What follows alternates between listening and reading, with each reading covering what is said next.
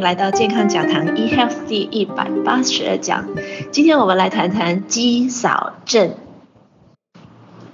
肌少症是身上的肌肉流失、骨骼肌减少的一个症状，宣称肌少症。肌少症一向以来发生在比较年长的人身上，不过呢，肌少症现在的趋势呢，越来越年轻化了。那为什么会发生肌少症呢？我们都有吃肉啊，为什么肌肉会减少呢？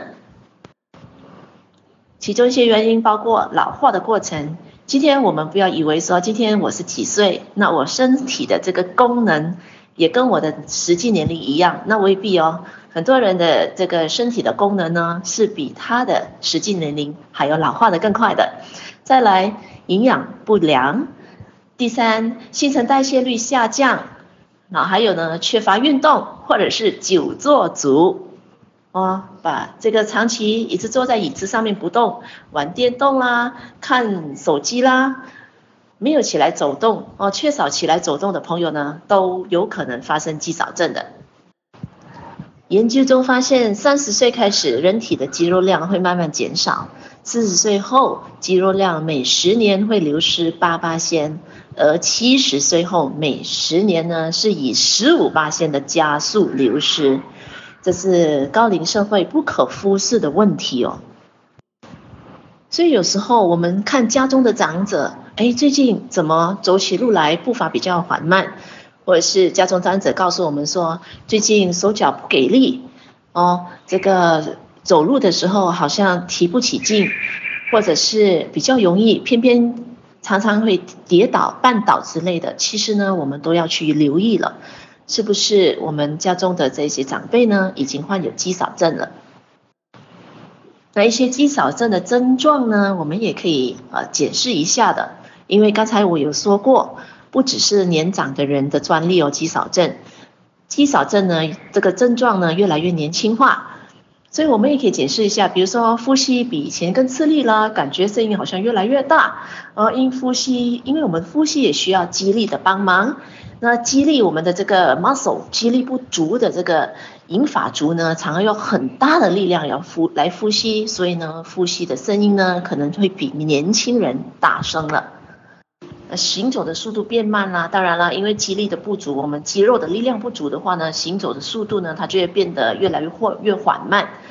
那再来呢，就是呃，不止脚哦，手有可能也是会有肌少症的。哦，手没有力气，因为肌力不足，体这个握力下降。那取这个这个握那个物质的时候，握握东西的时候比较困难。比如说五公斤的这个嗯罐子啦，哦，可能拿不动了，而且或者是拎拎不干这个毛巾了。还有一些症状就包括有可能反复的跌倒，跌倒的几率呢，这个增加了，啊、可能过去一一年来连连续续的跌倒两次或者以上，这些我们都要注意了，或者是非刻意的这个减重却发觉哎体重减轻，六个月内呢体重减轻五八仙。哦，比如说体重六十公斤的长者呢，半年内无缘无故的减少三公斤的体重，哎，这个也需要提高警觉了。那要如何预防肌少症呢？肌少症呢，目前没有治疗的特效药。那通过适当的营养补充，搭配持续努力的运动，还是有机会把肌肉吃回来的。然后饮食啊，运动啊，不可缺少。运动方面，每周三至四天，每次二十到三十分钟，可以依个人的这个肌肉耐力的程度，选择适合运动的类型啊。比如说强化心肺功能以及肌肉耐力的受力的运动，就比如说有氧舞蹈啦、快走啊、呃骑脚踏车或是游泳等等的。那肌力的运动呢，肌力的训练哈、哦，锻炼可以多做重训的运动，就比如说举哑铃、弹力带等等的。我们千万不要认为说，就是因为我没力啊，所以呢，我就不可以太使力。其实不是的，很多时候我们的身体是这样子，我们少用它，它会反而更呃退化。我们叫退化，肌肉也一模一样，我们需要锻炼的。今天我们提不起两公斤的这个哑铃，我们可以先渐进式的，我们可以先提一公斤，慢慢的一公斤，哎，我们觉得说有一点吃力的情况之下，恭喜你哦，你其实可以提起来，你就可以慢慢减，增加一点五公斤，慢慢增加两公斤，这样子一个情况之下，我们才可以哦把我们的肌肉锻炼起来的。第二点，同时重要的，除了锻炼。还有就是饮食习惯了，所以刚才我们讲说肌肉健全呢，其实不只对老年人哦，对小孩、对中年人也是非常重要啊。所以呢，刚才我有提到说，人类啊，从四十岁开始，每十年就要流失三，就流失八八线的肌肉嘛。所以呢，对于骨骼肌肉好的营养呢，就比如说优质的植物蛋白质就非常非常重要了。那我们应该如何知道每天需要摄取多少蛋白质呢？蛋白质的建议为每公斤的体重乘零点八。若是身体缺乏肌肉的人呢，可能需要一到一点二克蛋白质。以体重的六十公斤为例的话呢，那每天呢需要六十乘零点八，所以呢就需要四十八克的蛋白质，四十八克。所以呢，这个补充蛋白质呢，平均呢可以分配在三餐哦，每一天。补充三次这样子的一个补充的方法的话呢，是或者是在锻锻炼在运动过后呢，补充蛋白质，那个效果呢是会更好的。如果你一向来认为补充蛋白质不是要喝牛奶，要吃肉类吗？其实不然，您知道吗？完整的大豆蛋白质呢，它是比肉类高出两倍，比鸡蛋高出三倍，还有比牛奶高出十二倍的。换句话说，一杯的完整大豆里边含有的蛋白质呢，是您一杯牛奶的十二倍的蛋白质啊。在完整的优质大豆里边呢，不只是提供给我们足够优质的蛋白质，来让我们的肌肉更加的强壮。除此之外，大豆里边呢还有很多的植物营养素，包括这个异黄酮，可以帮助我们平衡我们的免疫系统。据世界糖尿病协会的报道显示呢，也鼓励糖尿病患者呢多使用大豆的蛋白质来源。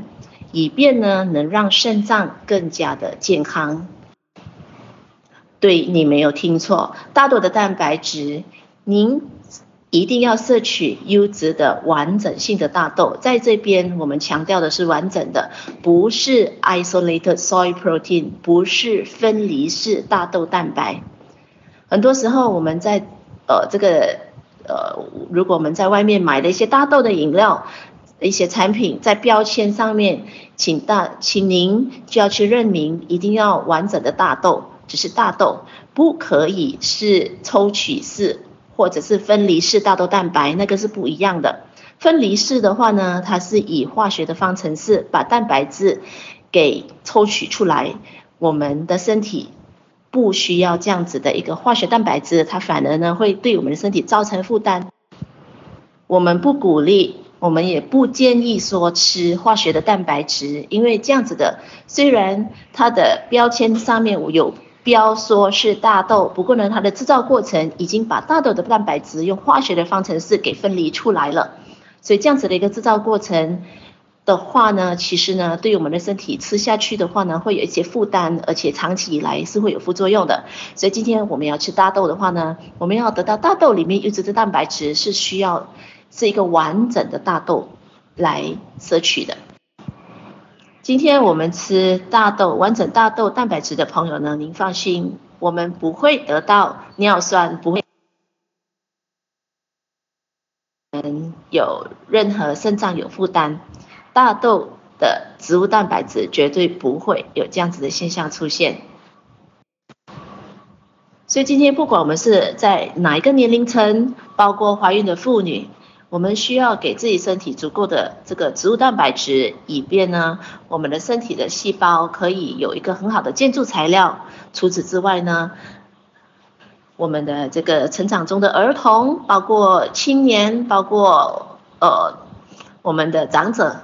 我们每一天我们的细胞需要更新，其实我们的身体是需要足够的蛋白质的，